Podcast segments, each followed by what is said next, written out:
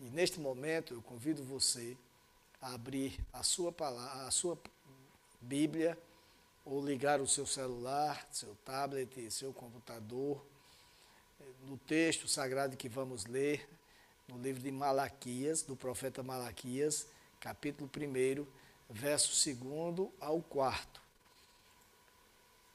Malaquias, capítulo 1, verso 2 ao 4.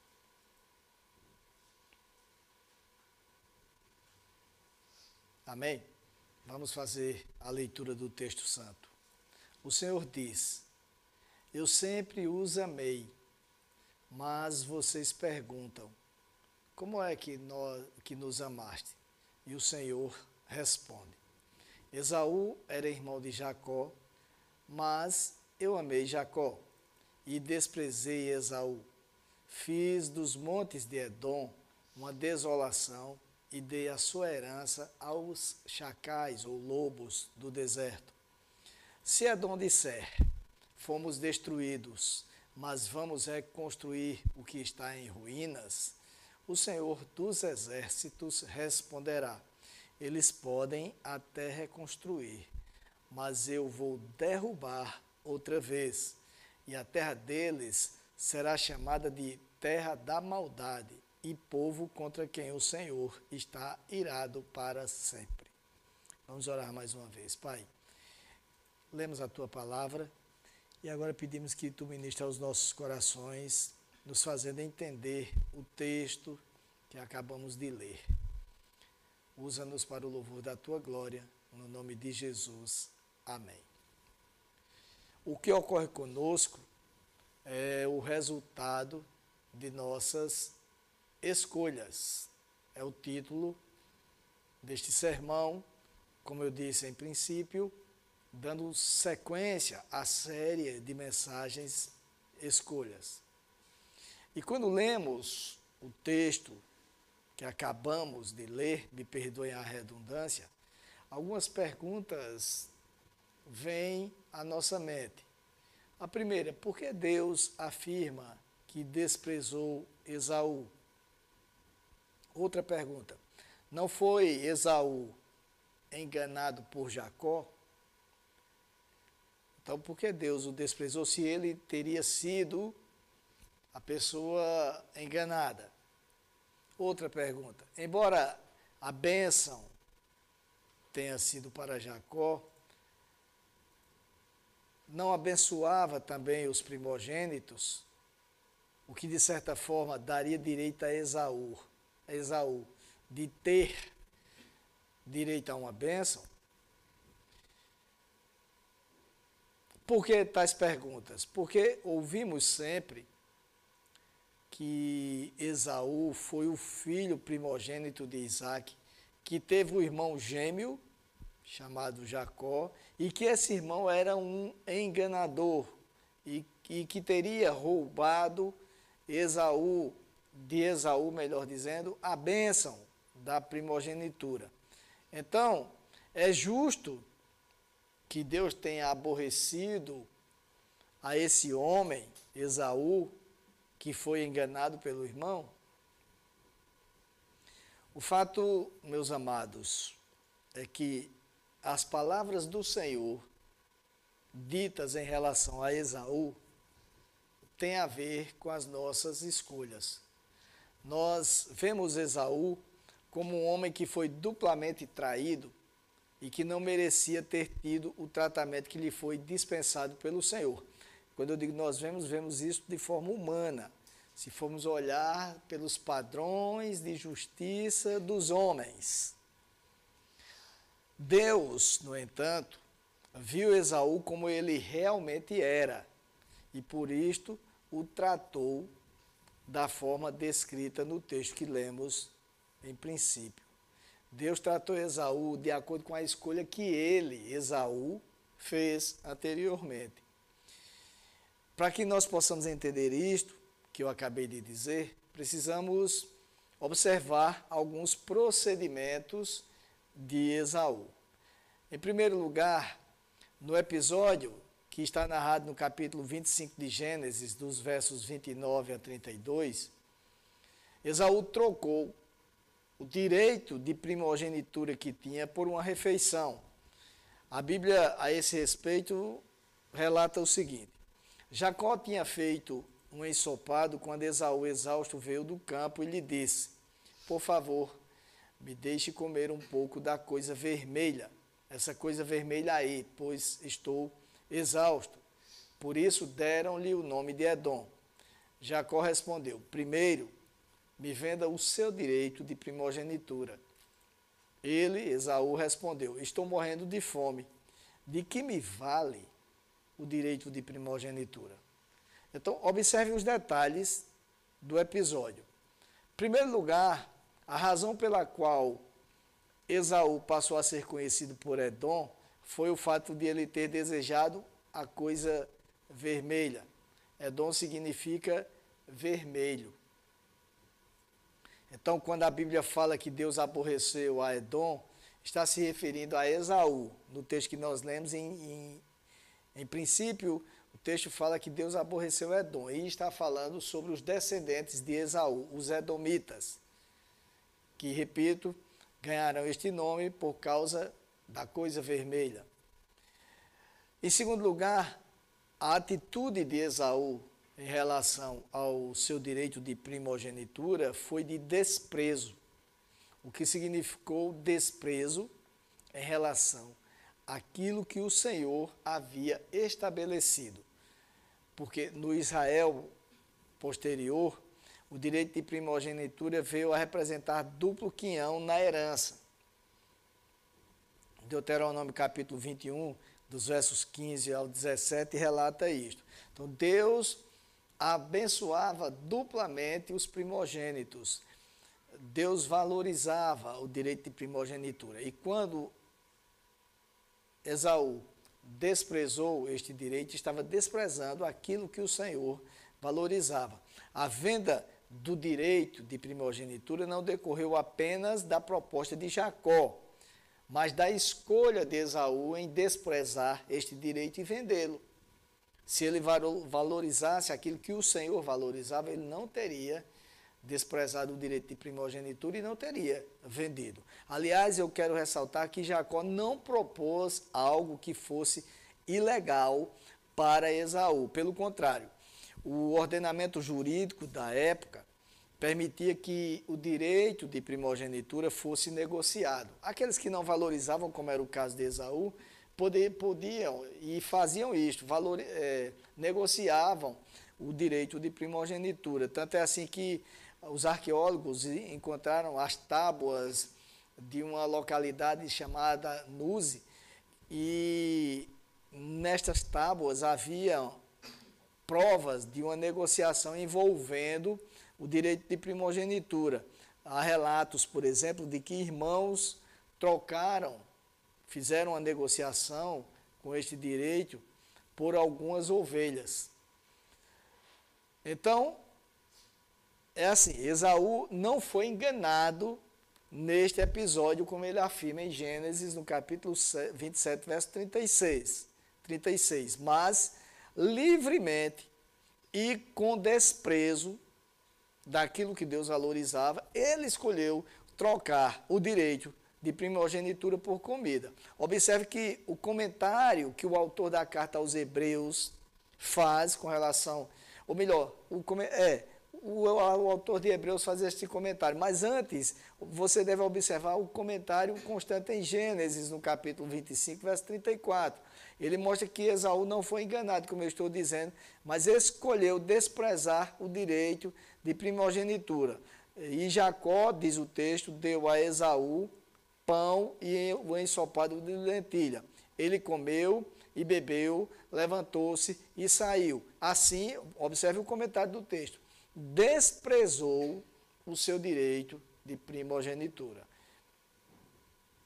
No dizer de Derek Kidner, que é um comentarista do livro de Gênesis, uh, Jacó suplantou a seu irmão, mas assim desprezou Esaú o seu direito de primogenitura. Jacó suplantou não no sentido de enganar, mas no sentido de ter se tornado superior a ele, porque ele, Esaú, desprezou o direito de primogenitura. E aí, agora sim eu falo no comentário que o autor da carta aos Hebreus faz com relação a esta atitude de desprezo de Esaú. Ele chama no capítulo 12 Esaú, de profano, observe, do, do, dos versos uh, ah, 16 ao 17. Hebreus 12, 16 ao 17 consta o seguinte: E cuidem para que não haja nenhum impuro ou profano como foi Esaú, o qual, por um prato de comida, vendeu o seu direito de primogenitura. Continua o autor da carta aos Hebreus. Vocês sabem também que, posteriormente, querendo herdar a bênção, ele, Esaú, foi rejeitado, pois não achou lugar de arrependimento, embora com lágrimas o tivesse buscado. Por isso que o texto que nós lemos no princípio do profeta Malaquias diz que ainda que Edom diga, vou reconstruir, o Senhor destruirá, porque ele foi, Esaú foi rejeitado por causa desta atitude de desprezo àquilo que Deus valorizava. E o texto chama Esaú, como eu falei, de profano. E Paul Rolf diz que profano significa carente de espiritualidade. Isto é, trata-se de uma pessoa que rege os seus pensamentos e ações sob a tutela dos desejos carnais, mundanos, sem se preocupar com o que Deus se preocupa, com o que Deus valoriza, com o que Deus pensa. E comentando o texto de Hebreus, que chama Esaú de profano, esse, o texto do capítulo 12 de Hebreus, dos versos 16 ao 17, J. Wesley Adams diz o seguinte: Esaú tinha pensamentos completamente terrenos ao invés de pensamentos divinos. Por um manjar, vendeu a seu irmão o seu direito de primogenitura, para satisfação momentânea de seus sentidos físicos. Representa Esaú aqueles que fariam a inconcebível troca da herança espiritual duradoura, isto é, coisas esperadas, mas ainda não vistas. Como o autor da carta aos Hebreus fala no capítulo 11, verso 1. Coisas ainda esperadas, esperadas, mas ainda não vistas por benefícios presentes, que são vistos, tangíveis, momentâneos. E continua o comentarista.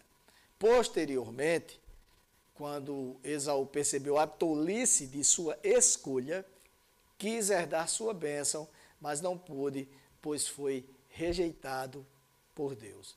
Então, observando essas atitudes de Esaú, chegamos à conclusão que ele não era tão inocente como quis demonstrar. Ele sempre agiu com desprezo com as coisas relacionadas ao Senhor. Tanto é assim que quando ele soube que os pais e as, o pai e a mãe dele, os pais, não queriam que ele se casasse com mulheres que não fossem do povo de Deus, ele deliberadamente foi procurar mulheres que não eram hebreias e casou-se com elas para entristecer os pais e, consequentemente, Deus, porque revelou insubmissão aos pais e, consequentemente, feriu um mandamento divino embora esses mandamentos ainda não tivessem sido dados, mas ele sabia, e também desprezou aquilo que Deus não queria. Portanto, Deus, conhecendo-o profundamente e vendo da maneira que ele realmente era, não foi injusto com Esaú. Então, aquela primeira pergunta, teria sido Deus injusto? Absolutamente não. Esaú colheu exatamente aquilo que plantou através das escolhas que fez. Exatamente isso, não há outra explicação. A carta do apóstolo Paulo, escrita aos Gálatas, no capítulo 6, verso 7, ensina exatamente isto. Não se enganem. De Deus não se zomba, pois aquilo que a pessoa semear, isso também colherá. Plantou, tem que colher. É a chamada lei da semeadura a gente pode inferir que o que faz uma pessoa ser bem-sucedida na vida não é a forma como ela aparece para as demais pessoas. Como as pessoas nos veem, o que as pessoas pensam de nós. Não é isto que nos faz ser bem-sucedidos, mas sim a forma como nós aparecemos para Deus e diante dele fazemos as nossas escolhas. Há muitas pessoas, como eu falei em um dos, dos sermões desta série de mensagem, mensagens, escolhendo frutos amargos neste momento, porque escolheram mal no passado, em detrimento da vontade de Deus. Agiram por impulso ou baseados apenas na sua própria vontade, ou as duas coisas juntas, porque, porque tinham a vontade, não quiseram perder a oportunidade, agiram por impulso. Então, algumas perguntas devem ser feitas para que possamos respondê-las nós individualmente, não respondermos em grupo, não que isso também seja proibido, mas para que nós possamos refletir sobre isso que eu estou falando. A primeira delas é: será que temos escolhido empreender nossos corações nas coisas de Deus? Focar os nossos corações nas coisas de Deus? Ou apenas nas nossas, na nossa vontade, nos nossos desejos? A segunda pergunta, para que você reflita: será que não estamos escolhendo as coisas terrenas, temporais, em detrimento das coisas espirituais futuras? Esaú agiu impulsionado por um momento de fome. De que me vale o direito de primogenitura se eu estou morrendo de fome? Eu quero é comer, senão eu vou morrer de fome, esse direito não vale nada. Foi o que ele pensou. E muitas vezes nós agimos, infelizmente, assim, baseado nas coisas terrenas, nas coisas momentâneas, nas coisas temporais, em detrimento das coisas espirituais e futuras. Terceira pergunta: será que não estamos escolhendo passar uma visão que agrade mais as pessoas, esquecendo-nos de que devemos nos preocupar em agradar a Deus? Muitas vezes nós agimos assim. Nós queremos demonstrar que somos piedosos, mas não temos relacionamento com Deus. Até quando oramos em público, as nossas orações são diferentes, são floreadas com palavras escolhidas para que as pessoas pensem o quanto nós somos preparados. Isso, isto inconscientemente muitas vezes. Mas no dia a dia não, não temos tempo para o Senhor, não não gastamos tempo com oração, não priorizamos o relacionamento com Deus. Muitas vezes agimos assim. Uma outra pergunta: será que não estamos escolhendo fazer aquilo, a exemplo de Esaú, aquilo que satisfaça as nossas necessidades momentâneas? É um, uma pergunta consequência daquela segunda que eu fiz, das necessidades temporais. Temporais tem a ver com este mundo, com este tempo, momentâneas com o momento em que vivemos, imediato.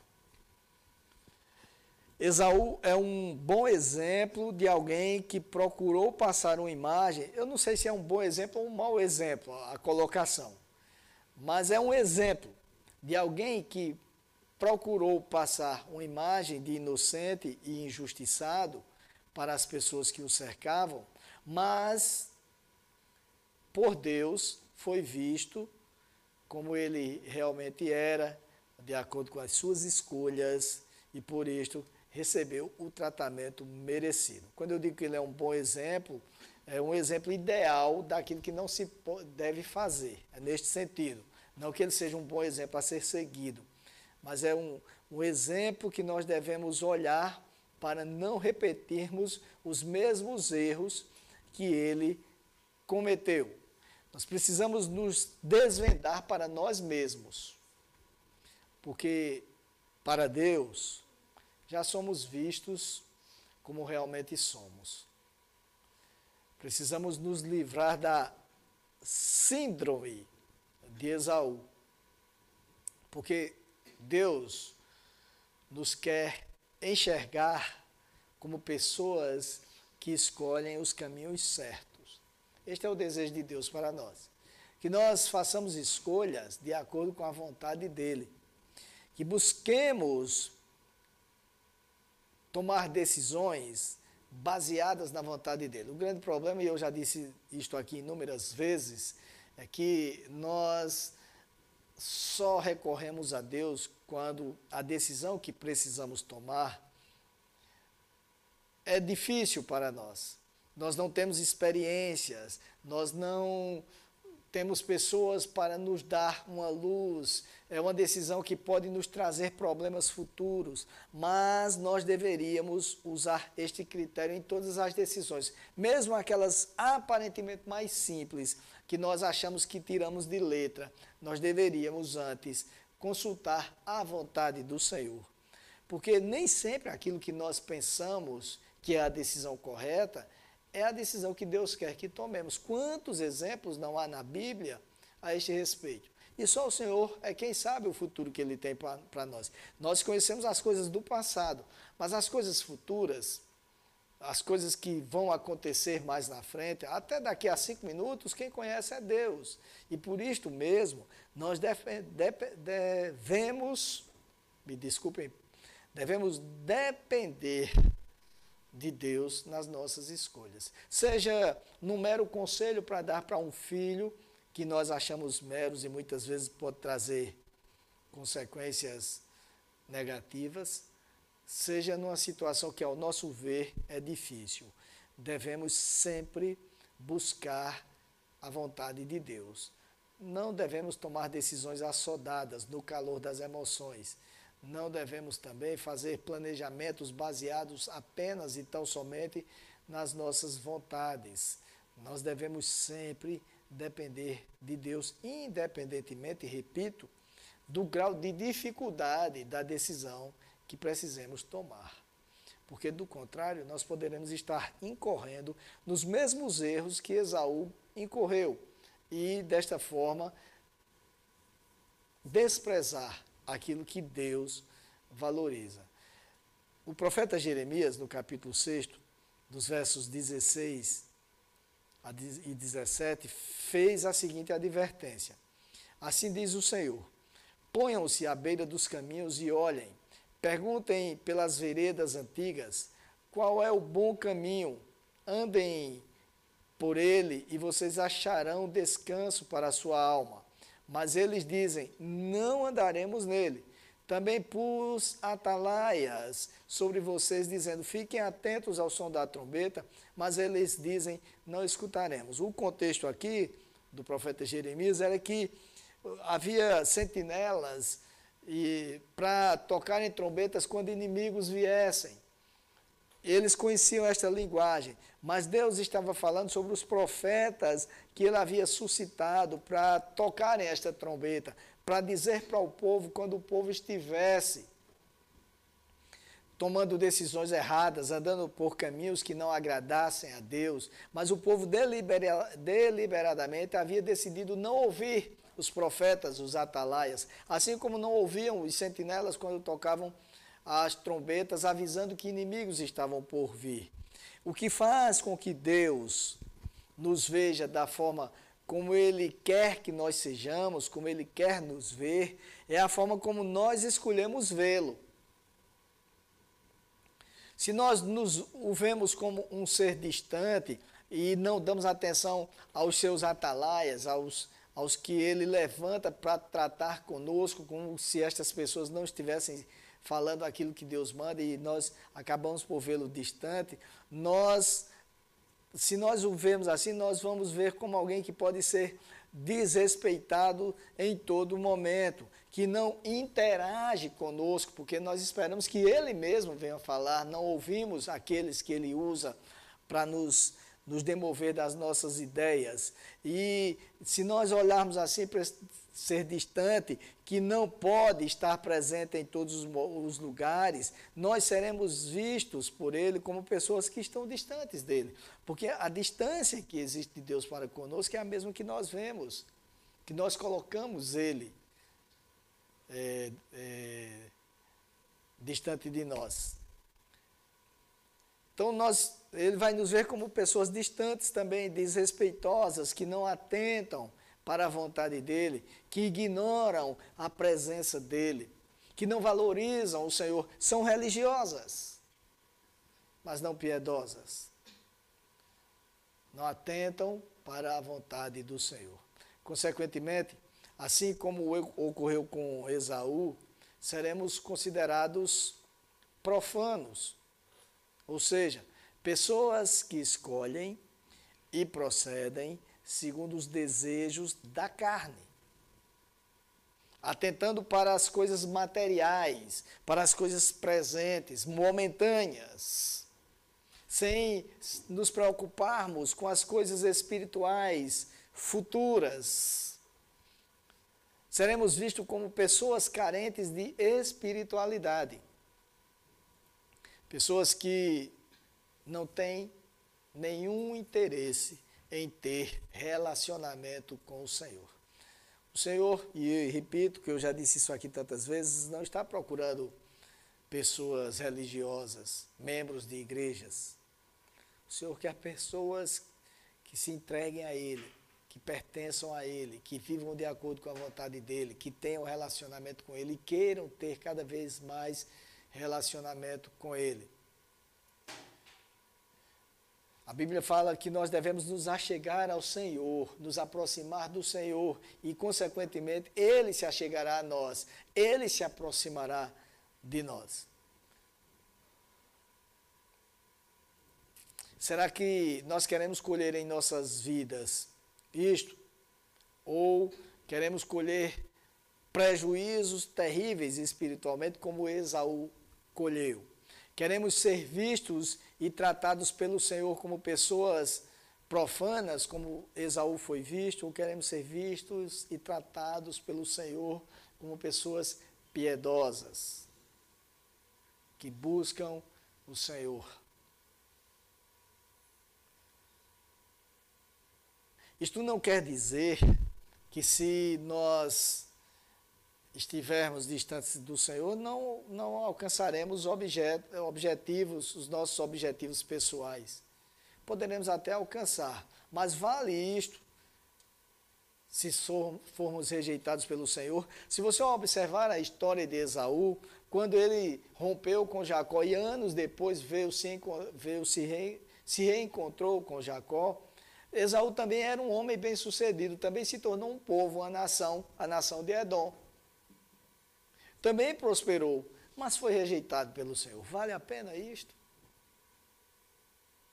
Às vezes as pessoas estão pensando apenas, como Esaú pensou, em buscar seus desideratos neste mundo e conseguem. Mas a que preço? A que custo? A resposta para estas perguntas é pessoal. Ela deve ser dada para Deus, por cada um de nós, não para nós aqui da igreja. E ainda digo mais, ela não deve ser dada com palavras apenas, mas sobretudo com atitudes, porque as nossas palavras, se não forem corroboradas pelas nossas atitudes, não valem de nada, são como palavras ao vento. Não trarão o resultado que Deus quer que nós tenhamos. Atitudes que revelam a existência de uma vida cristã. Estas sim. Estas sim é que devem ser colocadas em prática e irão corroborar as nossas palavras. Atitudes de uma vida que se adequa à vontade de Deus. Estas sim são atitudes que devem ser colocadas em prática. Atitudes de uma vida que escolhe agradar a Deus. Se nós não tivermos isto em mente, estes objetivos, não estaremos muito diferentes de Esaú. Portanto, corremos sério risco de ser considerados profanos, se não pelos homens, mas pelo Senhor, o que é pior. Porque os homens não decidem o nosso destino eterno. E aí, se nós estivermos massage, sendo massageados no nosso ego pelos homens, vai acontecer aquilo que o Senhor Jesus falou. Já recebemos a nossa recompensa aqui na terra, mas perderemos a vida eterna, as bênçãos futuras. Isto é terrível e por isto mesmo devemos refletir sobre isto. Termino dizendo aquilo que disse no princípio. Os frutos que colhemos são resultados das nossas escolhas. Se quisermos frutos espirituais, devemos fazer escolhas espirituais. Do contrário, seremos reprovados pelo Senhor. E que Deus tenha misericórdia de nós. Sejam todos abençoados.